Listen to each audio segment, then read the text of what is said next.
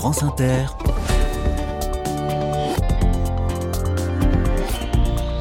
Dorothée Barba. Bonjour à toutes, bonjour à tous. Les carnets arpentent la Meurthe-et-Moselle cette semaine, main dans la main avec le jeu des 1000 euros qui s'est installé à Nancy. Plein feu aujourd'hui sur deux associations très précieuses dans deux domaines très différents. La première est à Nancy et se frotte à la vulgarisation scientifique. La deuxième est à Pagny-sur-Moselle et défend ardemment la biodiversité. Elle a pris pour emblème un petit animal qui cache bien son jeu, le sonneur à ventre jaune. C'est un tout petit crapaud qui n'est pas d'une beauté folle à première vue, mais dont le ventre est d'un très joli jaune. Il se couche sur le dos quand surgit un danger et montre son ventre. L'association Les Sonneurs de la Côte, elle aussi, est attentive aux dangers contre la biodiversité. Soyez les bienvenus. Carnet de campagne, le journal des solutions. C'est un sujet sur lequel il y a énormément de clichés, d'idées reçues et de tabous, même si les choses changent peu à peu. La santé mentale est au cœur des préoccupations d'une association de Meurthe-Moselle baptisée Raptor Neuropsy, association de vulgarisation et de diffusion de la connaissance autour de la psychiatrie et de la psychologie. Alison de Mangeon, bonjour. Bonjour. Bienvenue dans les carnets de campagne. Vous êtes euh, docteur en psychologie et trésorière bénévole de cette association qui est basée à Nancy. Alors je dois évidemment vous demander d'abord que vient faire un dinosaure dans cette histoire. Hein? Pourquoi ce nom, Raptor Neuropsy? Tout à fait. Alors euh, si le président était là, il, vous raconterait l'histoire. Mon l'histoire est simple. En fait, euh, il adore les dinosaures depuis qu'il est tout petit. Et puis sa passion, c'est aussi la psychologie. Donc il voulait allier les deux. Et euh, bah, ça a donné le Raptor Neuropsy. Voilà, Mathieu Serbet, créateur de cette association qu'on voit souvent dans vos vidéos de vulgarisation. En quoi consiste Raptor Neuropsy concrètement? Donc, le Raptor Neuropsy, c'est une association euh, qui a pour but de vulgariser la psychologie et la psychiatrie de défaire un peu les tabous, les idées reçues sur la santé mentale et euh, rendre la science en fait euh, la science et la psychologie accessibles à toutes et tous. Donc ça concerne aussi bien les psys professionnels que le grand public. Voilà, ça concerne les psys, les professionnels, le grand public. Euh, mais aussi les usagers de la psychologie et de la psychiatrie, donc les personnes concernées, les patients, les patientes et toute personne intéressée euh, par la psychologie. Et par quel biais diffusez-vous cette connaissance? Donc, on a un site internet, euh, raptorneuropsy.com. On a aussi euh, donc sur ce site internet des fiches, des livrets, on a des vidéos sur YouTube. Euh, on fait aussi des lives. Est-ce qu'il y a un sujet en particulier, d'après vous, sur lequel il y a vraiment beaucoup de, de méconnaissances et de clichés à lever? Euh, bah, par exemple, euh, on peut voir dans certains médias, euh, encore récemment, on a vu euh, une attaque qui avait eu lieu, euh, je sais plus à quel endroit, et peu importe en fait, dans les médias, on a tout de suite soulevé que la personne était atteinte de schizophrénie, était porteuse de schizophrénie. Ça ferait d'elle une personne dangereuse, alors qu'en fait, bah, dans la réalité, les personnes qui sont porteuses de schizophrénie, elles sont avant tout dangereuses pour elles-mêmes en fait et pas pour les autres. Ça contribue au stéréotype de les schizophrènes. Les personnes schizophrènes sont des personnes dangereuses, alors qu'en fait, euh, elles sont pas dangereuses pour les autres, euh, en majeure partie, pas plus que tout un chacun. Donc ça amène de la stigmatisation, ça amène euh, une difficulté encore plus lourde à vivre pour ces personnes-là.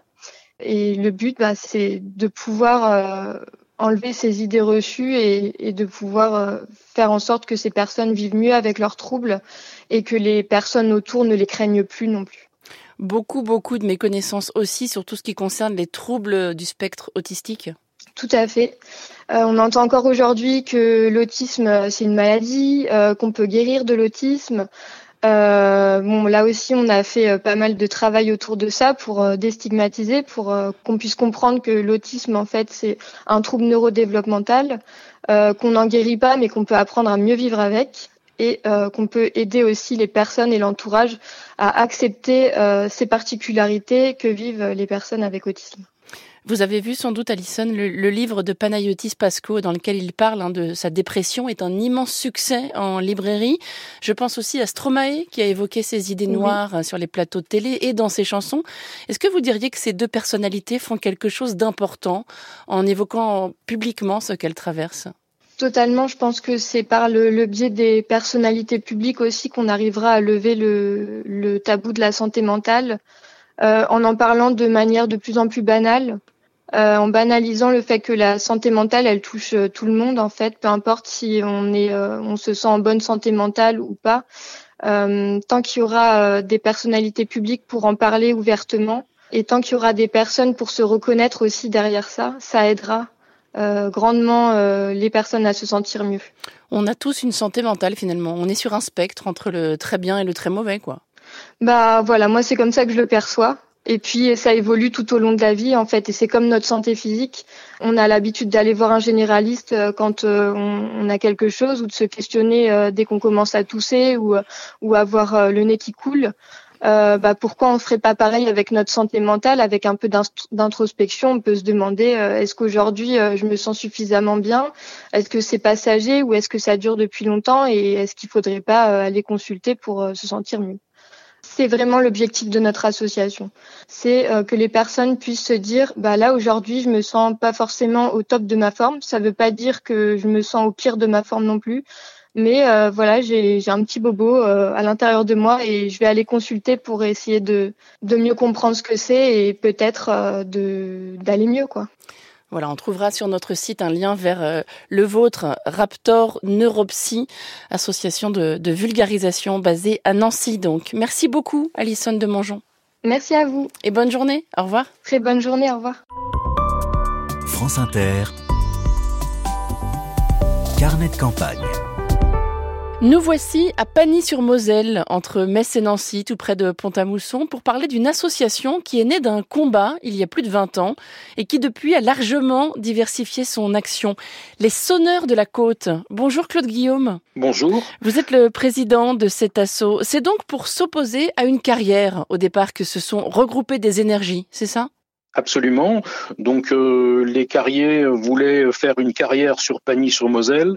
Ils voulaient détruire 100 hectares de forêt, une exploitation sur une centaine d'années, avec euh, plusieurs dizaines de camions qui passaient de façon journalière. Carrière de quoi, en l'occurrence? Une carrière de calcaire. C'était pour euh, éventuellement construire des autoroutes pour être à proximité d'éventuellement d'un A31 bis. Vous avez obtenu gain de cause.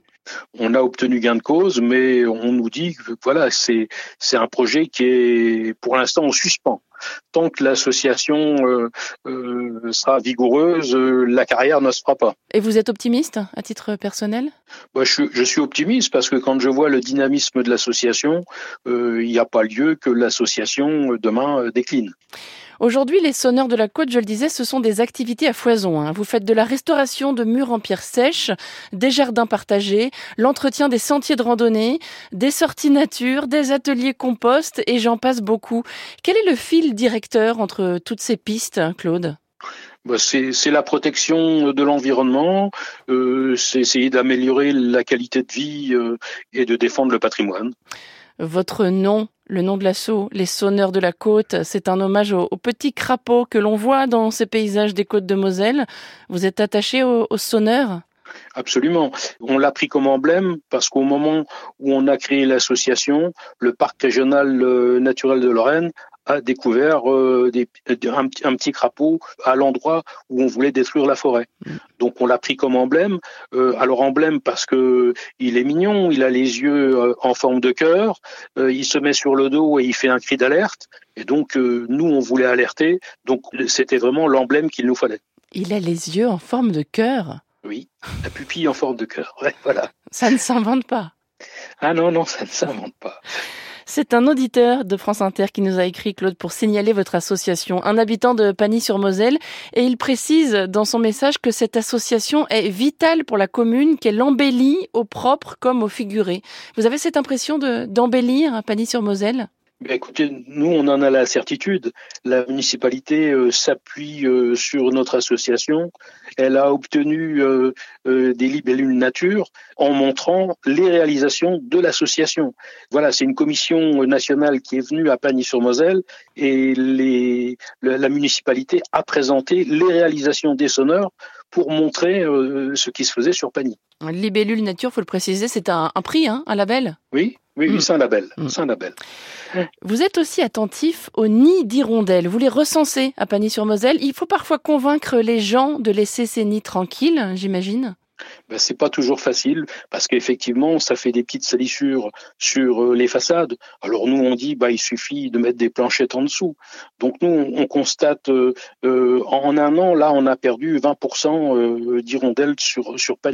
Alors il y a, y a différentes causes, hein, mais je veux dire que si déjà on respectait les nids et la nidification, il faut absolument pas détruire des nids, surtout quand il y a des petites dents. Les nids sont vides en ce moment. C'est le moment où justement euh, ils sont le plus fragiles? C'est le moment où on risque de les détruire?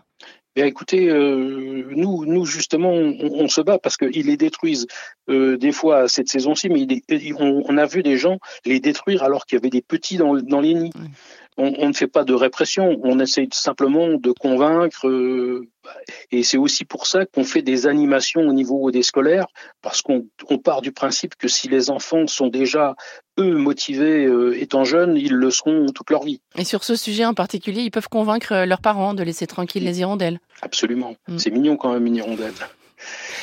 Vous êtes un retraité de la SNCF, je crois, Claude Guillaume, membre de cette belle association depuis combien de temps? Depuis sa création, depuis 21 ans. Ça fait du monde, hein, les sonneurs de la côte. Mais écoutez, voilà, on, a démarré, euh, on était 50 euh, en 2002, on est 660 maintenant. Voilà, 450 euh, de Pagny-sur-Moselle et puis un peu plus de 200 des communes environnantes. Donc l'entretien des sentiers, la randonnée et puis les sorties pédagogiques, je pense que c'est ce qui occupe le plus de notre temps. Mmh. Vous avez un, beau souvenir de, de sorties pédagogiques à nous raconter? Écoutez, euh, le, dernier grand souvenir, c'est on a fait une on a fait une sortie de fin d'année, mhm. euh, donc dans la nature, et on avait 290 euh, enfants avec nous. Euh, donc voilà, il y avait des parents qui accompagnaient, et puis les sonneurs de la côte, les instituteurs, et on les a promenés sur euh, le coteau de Pagny-sur-Moselle. C'était vraiment un, moment de bonheur. On a mangé ensemble euh, dans la nature. On voyait les enfants. Bon, c'est sûr qu'ils sentaient la fin de l'école, donc euh, l'écolier, mais je veux dire que voilà, c'était un bon moment de, de, de, de bonheur. Et quelle est votre plus grande fierté, Claude, parmi toutes les actions menées par les sonneurs de la côte? Ah, ça, c'est difficile parce qu'il y, y a, tellement de choses. Mais c'est vrai qu'une des fiertés, c'est quand on se promène, les principaux acteurs euh, de l'association, on se promène en, euh, dans notre commune et puis que les enfants euh, viennent nous dire bonjour, nous reconnaissent. voilà, c'est une grande marque. voilà, pour nous, c'est important. Mes petits enfants me disent tout le temps, mais c'est pas possible, tout le monde te connaît à Pagny-sur-Moselle. Mais bon, voilà. Il est connu comme le loup blanc. Les sonneurs de la côte, c'est donc à Pagny-sur-Moselle, en Meurthe-et-Moselle. Merci beaucoup Claude Guillaume et bonne journée. Bonne journée. Et je vous dois un mea culpa, chers auditeurs et auditrices. J'ai dit une bêtise hier, une bêtise géographique, particulièrement malvenue dans cette émission qui raconte la France dans tous ses recoins. J'ai dit que l'Allier était en Bourgogne. N'importe quoi. Ce département se situe en région Auvergne-Rhône-Alpes. Alors je pourrais prétendre que c'était pour voir si vous suiviez, mais pas du tout. J'ai confondu la Bourgogne et le Bourbonnais. Voilà tout. Bref, le département de l'Allier est bientôt sur l'itinéraire des carnets de campagne. Aussi, vos courriels sont-ils les bienvenus hein, pour signaler des initiatives ou des gens géniaux dans ce département Après l'Allier, nous nous intéresserons à la Creuse. Et là aussi, n'hésitez pas à nous écrire.